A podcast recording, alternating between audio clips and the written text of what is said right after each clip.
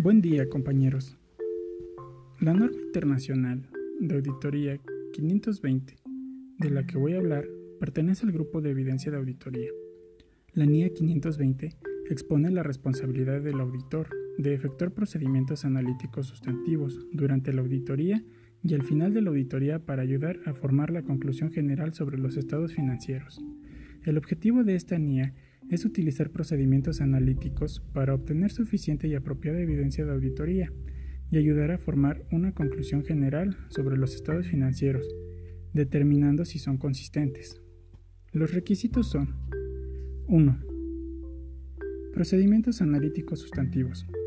El auditor debe diseñar e implementar procedimientos analíticos sustantivos, determinando lo adecuado de los procedimientos para las aseveraciones, teniendo en cuenta los riesgos significativos evaluados y las pruebas de detalle cuando éstas sean necesarias, siempre buscando efectividad y eficiencia de los procedimientos analíticos.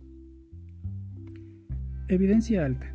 Los procedimientos analíticos son el principal medio de suficiente y apropiada evidencia para una aseveración.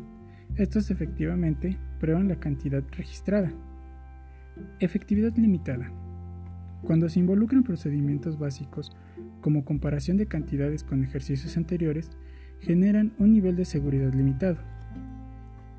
Dentro de los procedimientos analíticos, el auditor puede utilizar diferentes técnicas, como lo son relación de análisis, análisis de tendencia y equilibrio, patrón de análisis y análisis de regresión.